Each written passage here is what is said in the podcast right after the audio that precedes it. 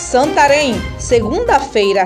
Aqui é Lorena Morena, direto da redação do jornal O Impacto. Confira as notícias que são destaques no seu jornal O Impacto. Preso em Santarém, pastor acusado de estuprar membro de igreja após falsa revelação. O pastor, identificado como Evânio Pereira Cruz Gomes, de 36 anos, foi preso preventivamente por força de mandado de prisão pelo crime de estupro. A captura ocorreu na manhã de domingo, dia 5, no bairro Ipanema, em Santarém.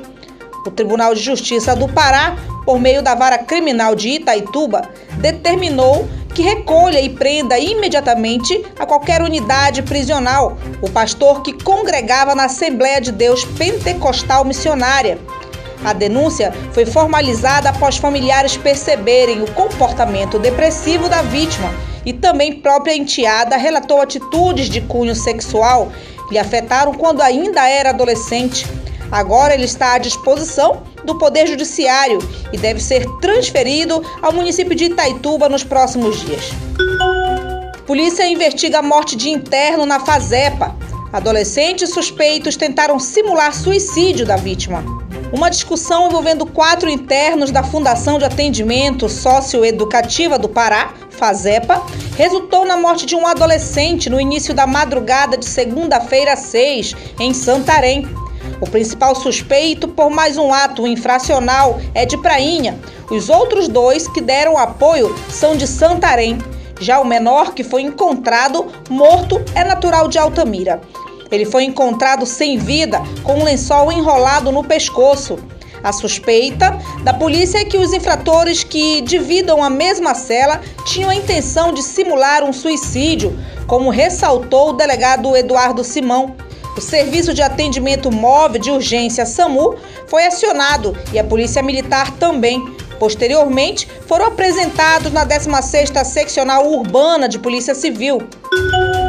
Um gol de pênalti, Bragantino vence o São Francisco no Parazão 2023. O time Bragantino deu um respiro no campeonato paraense. Neste último domingo, dia 5, o Tubarão venceu São Francisco por 1 a 0 em Castanhal no Ninho do Japim. Aos 48 minutos do segundo tempo, o atacante Debu de pênalti marcou para o Bragantino, conquistando assim os três pontos e finalizando a rodada na sexta colocação, dentro da zona de classificação à fase adiante, somando seis pontos.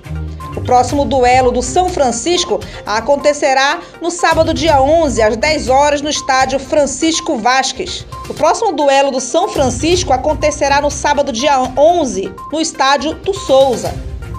Bragantino enfrentará o Cametá no domingo, dia 12, às 10 horas, no estádio Ofelino Martins Valente, Parque do Bacural. E para mais informações, acesse www.oimpacto.com.br. Muito obrigada e até a próxima!